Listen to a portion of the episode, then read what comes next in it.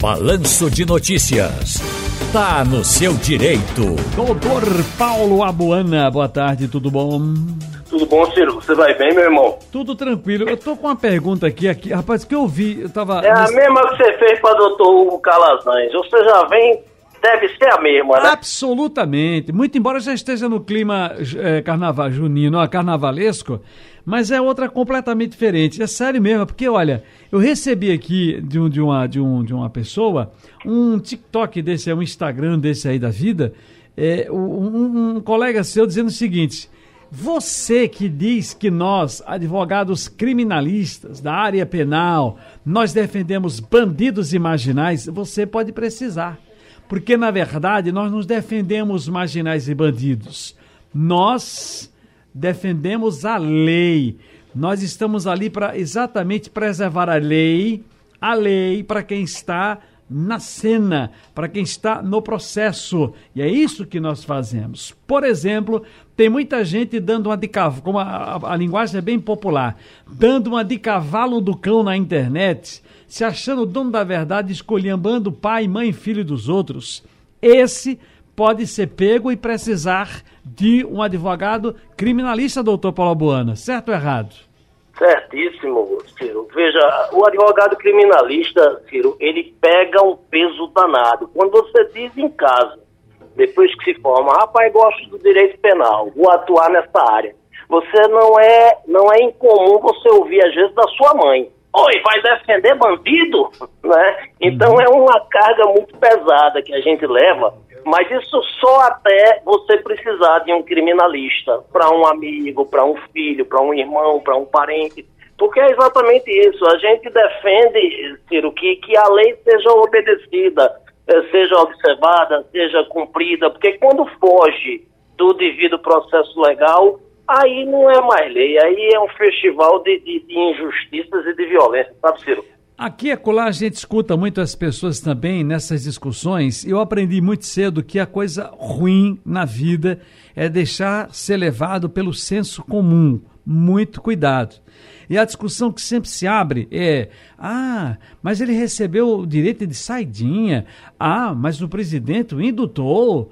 Ah, mas foi o perdão. Ah, mas ele vai o que? Jantar em casa e recebe visita e ele namora, é na cadeia. Ah, mas ele. Doutor Paulo Bono, o que é isso? Não é a lei? A lei não diz isso? Qual a culpa que tem, por exemplo, o juiz, o magistrado e o, o, o operador do direito, o advogado?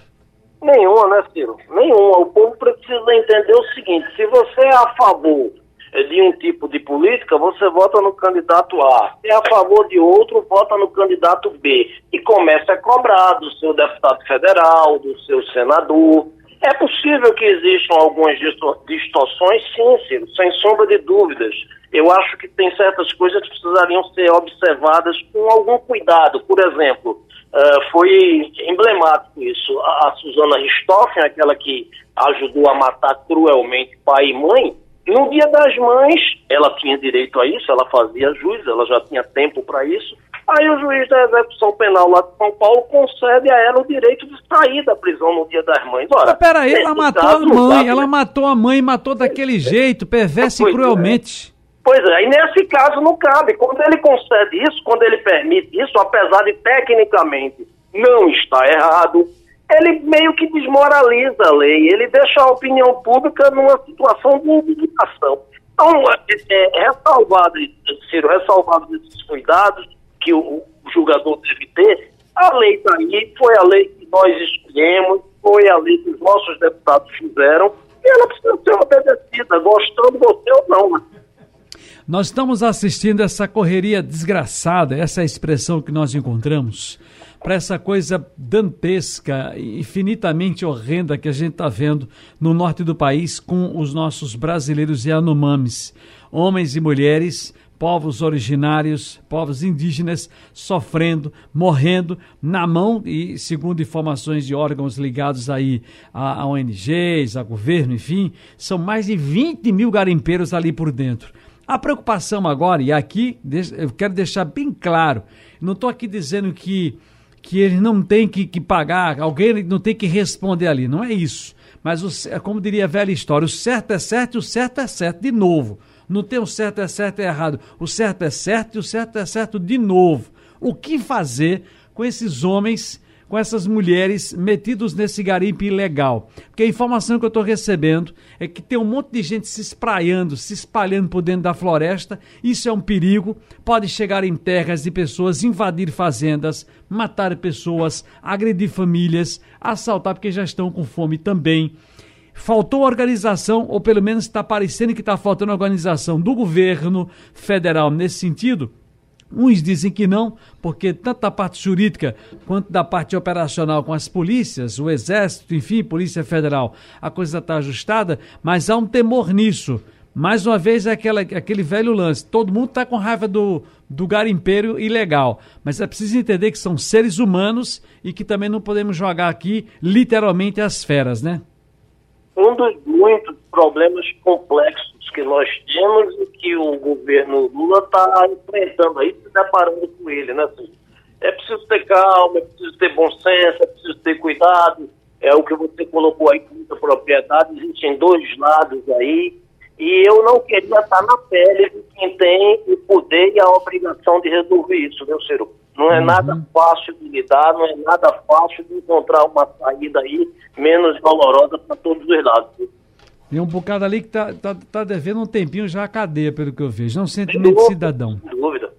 Olha, é o seguinte: o Senado Federal aprovou a lei que aumenta para até cinco anos de reclusão a pena para quem maltratar cães e gatos. O que se configuraria como crime de maus tratos seria bater no animal? Ô, Ciro, olha aí uma notícia boa do direito penal que nós temos que comemorar e aplaudir de pé. Né? A lei originária é lá de 1998, é a 9.605. E ela vem sendo aperfeiçoada e agora com a 14.064 de 2020 se aumentou pena e se alterou para configurar crime 26 tipos de práticas. E aí eu vou dizer só alguns. É crime você abandonar, ferir, mutilar, envenenar, manter o animal em locais pequenos, sem possibilidade de circulação e sem higiene, não abrigar do sol, chuva, frio, não alimentar, não dar água, negar assistência veterinária se preciso, dentre outras condutas.